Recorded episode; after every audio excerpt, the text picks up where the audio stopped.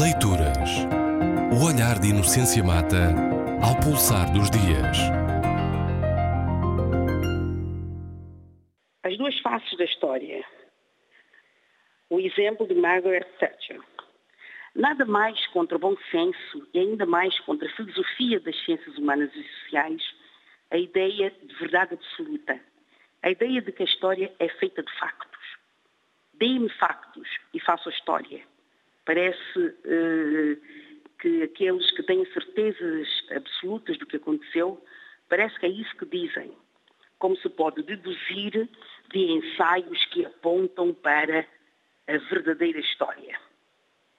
Há algum tempo tive uma discussão completamente inútil, aliás, sobre o número de mortos no massacre de Batepá, em São Tomé, em 1953.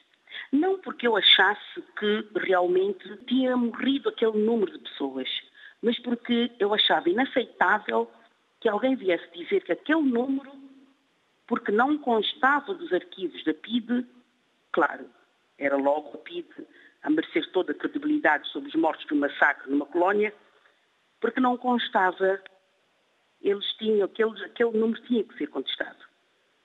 Por isso me incomodam expressões utilizadas numa discussão sobre ideias, expressões eh, que sugerem eh, que é indiscutível, é incontestável, é unanimemente aceite, e termos e expressões afins que nos dão a medida de uma inefabilidade factual na sua interpretação.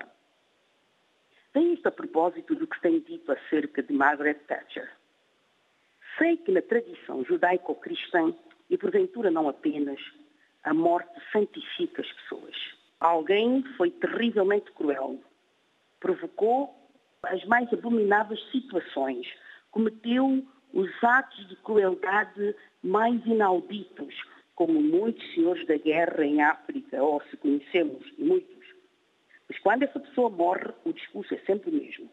Ele ou ela, normalmente ele, foi terrível, mas é um homem como nós, não merecia morrer. E os outros, cuja morte essa pessoa causou, mereceriam morrer? O caso de Fodai Sanko, da Serra de Oa, foi para mim dos mais emblemáticos. Um verdadeiro torcionário, um dos mais violentos senhores da guerra de que a África tem memória nos últimos anos. E, no entanto, quando ele morreu, na cama, alguém lembrou-se de que ele também era humano. Ora, se era, não parecia. Pois no caso de Margaret Thatcher, que obviamente não quero comparar a Fodai Sanko, foi apenas um exemplo, pois no caso de Margaret Thatcher é óbvio, e aqui utilizo conscientemente este adjetivo tão categórico, tão irritantemente categórico, é óbvio, dizia, que a maioria dos irlandeses, dos argentinos e até dos chilenos não participa desse furor celebrativo que percorreu os jornais do Ocidente, pelo menos. Margaret Thatcher foi das mais ferozes opositoras à independência da Irlanda, já não falando da sua implacável postura em relação aos jovens do IRA que optaram pela terra fome para obrigar o início das negociações, pois morreram como tortos. A Argentina, pelas razões que ainda hoje se mantêm, a posse das ilhas Malvinas Falklands que levaram uma guerra e que morreram quase 700 argentinos, metade deles por causa do afundamento claramente desnecessário de um navio de guerra, o que faz com que até a sua morte muitos argentinos reclamassem que a senhora hoje celebrada respondesse perante o Tribunal de Direitos Humanos. Os chilenos, pela obscena proteção dada a Augusto Pinochet, ditador e autor de uma das mais violentas ditaduras da América Latina e do mundo.